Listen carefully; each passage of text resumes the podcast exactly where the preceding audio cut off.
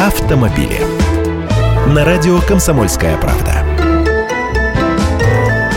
Здравствуйте, я Андрей Гречаник. Всего несколько лет назад на «Лады» начали серийно устанавливать магнитолы, а теперь уже разработана система управления грантой через официальное мобильное приложение. Мобильный пульт управления позволяет дистанционно запустить или заблокировать двигатель, отследить положение автомобиля, получить данные об уровне топлива и скорости движения машины.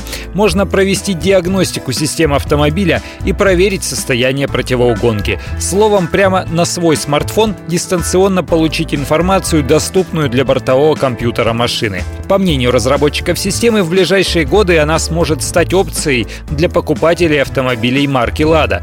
И стоимость штатного оборудования будет выгоднее, чем установка на автомобиль сторонних систем.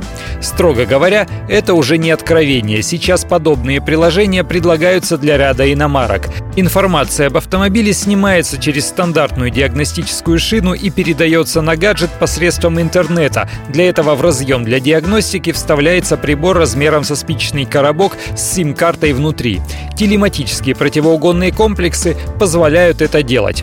Самая первая реакция на такую систему – это, как правило, страх – Коль скоро эта информация передается через интернет, многие боятся, что злоумышленники взломают и получат доступ к автомобилю и смогут не только забраться в него, но, например, и заглушить его мотор во время движения.